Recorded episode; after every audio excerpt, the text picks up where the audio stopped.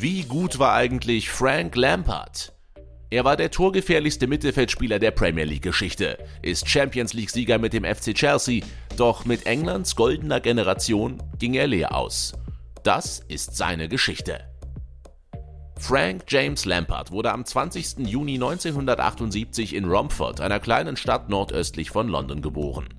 Sein Vater, der ebenfalls Frank Lampard hieß, war selbst bis 1987 Profifußballer 1994 begann Lampard seine Karriere in der Jugendabteilung von West Ham United und bereits ein Jahr später unterzeichnete er seinen ersten Profivertrag bei den Hammers, wo sein Vater zu diesem Zeitpunkt als Co-Trainer tätig war.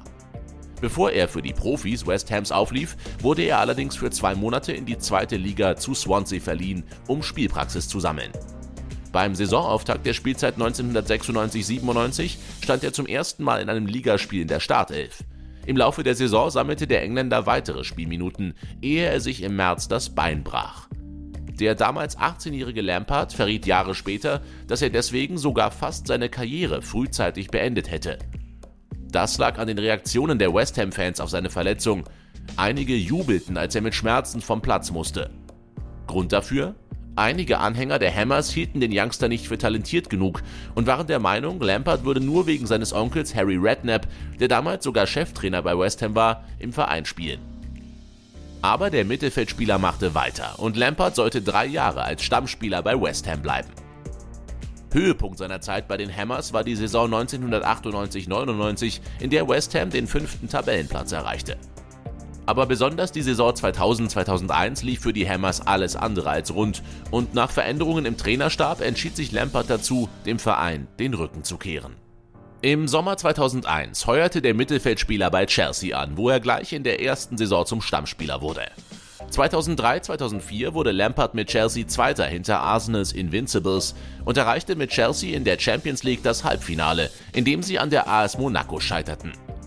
Spätestens in der Saison 2004-2005 avancierte Lampard dann zu einem Mittelfeldspieler mit Weltklasse-Format.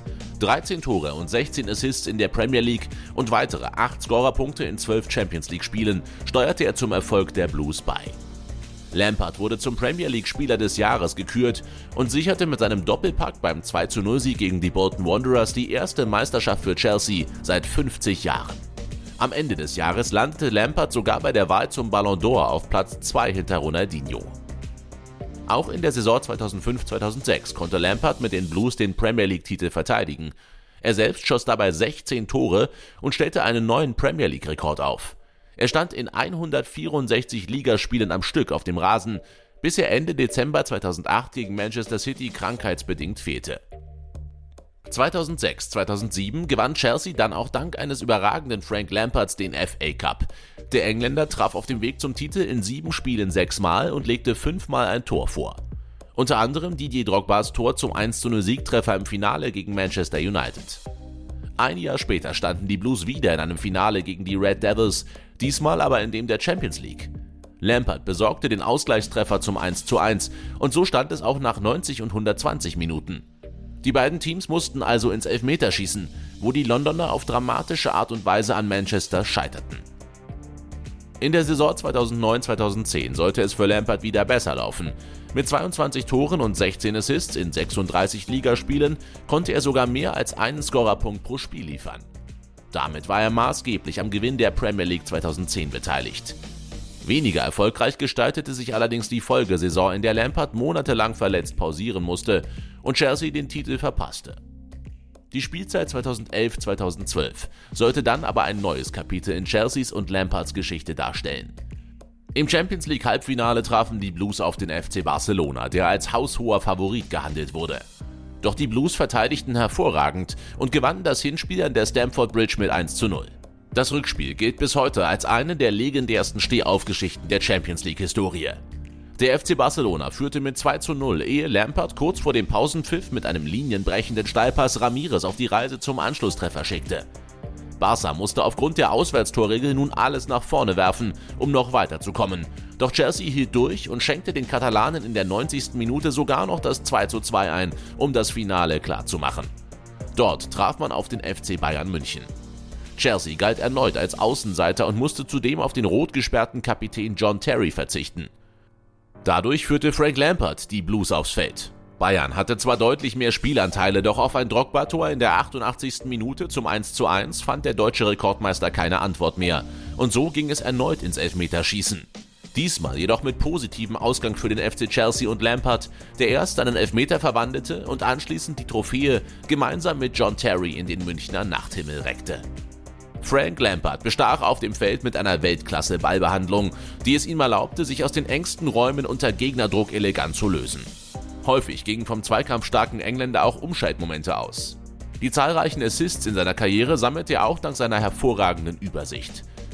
Seine Spielintelligenz überrascht nicht, denn blickt man auf seinen IQ-Wert, der bei über 150 liegt, gehört Lampard damit zu den 0,1% der intelligentesten Menschen auf diesem Planeten. Auch hohe Bälle, tief von der eigenen Hälfte aus in die Spitze, mit denen er teilweise mehrere Ketten der Gegner überspielte, machten den Engländer so gefährlich. Der ausdauerstarke Mittelfeldspieler stellte auch mit seinen Distanzschüssen reihenweise Gegner vor große Probleme. Egal ob mit Gefühl oder per kraftvollem Flatterball, auch direkte Freistöße sind dabei mit einbegriffen. In der anschließenden Saison erzielte der Mittelfeldspieler sein insgesamt 200. Tor für Chelsea, ausgerechnet gegen seinen Ex-Club West Ham. Für den amtierenden Champions League-Sieger lief es aber ausgerechnet in der Königsklasse alles andere als berauschend, denn Chelsea schied in der Gruppenphase als Dritter hinter Juventus sowie Schachtjo Donetsk aus und musste deswegen den Gang in die Europa League antreten. Diese gewannen die Blues dann aber überraschend. Die Spielzeit 2013-2014 war die letzte von Frank Lampard im Westen Londons.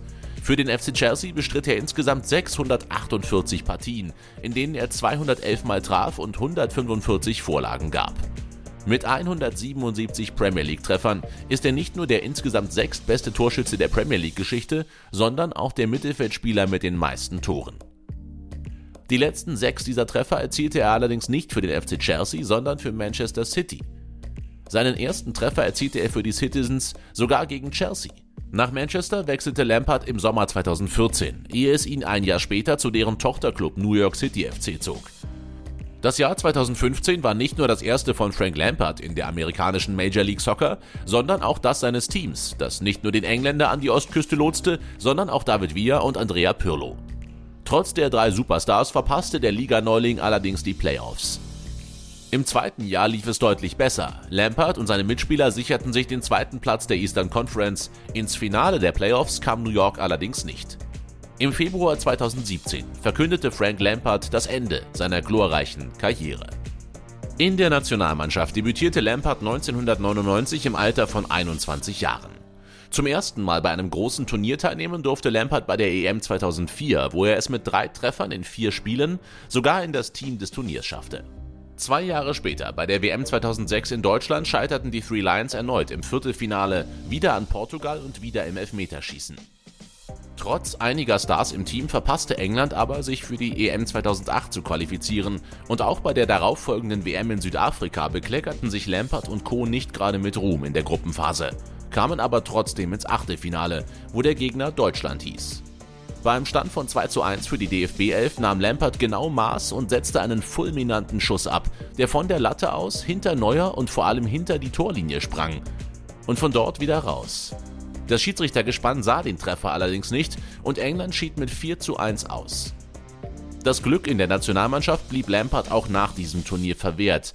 Die EM 2012 verpasste er verletzungsbedingt 2014 schied England sang- und klanglos in der Gruppenphase aus. Beim 0 zu 0 am letzten Spieltag führte Lampard die Three Lions als Kapitän an. Es sollte sein letztes Spiel gewesen sein. Nach 106 Einsätzen, 29 Toren und einem historischen, nicht gegebenen Treffer beendete der Mittelfeldmann seine Nationalmannschaftskarriere. Was sagt ihr zur Karriere von Frank Lampard? Ist er der torgefährlichste Mittelfeldspieler der Geschichte? Und warum konnte er mit den Three Lions nie etwas gewinnen? Schreibt es in die Kommentare. Und wenn ihr jetzt noch mehr über die größten Fußballer der Geschichte wissen wollt, schaut gerne mal in die Playlist und vergesst nicht, das Video zu liken und den Sport1 Kanal zu abonnieren.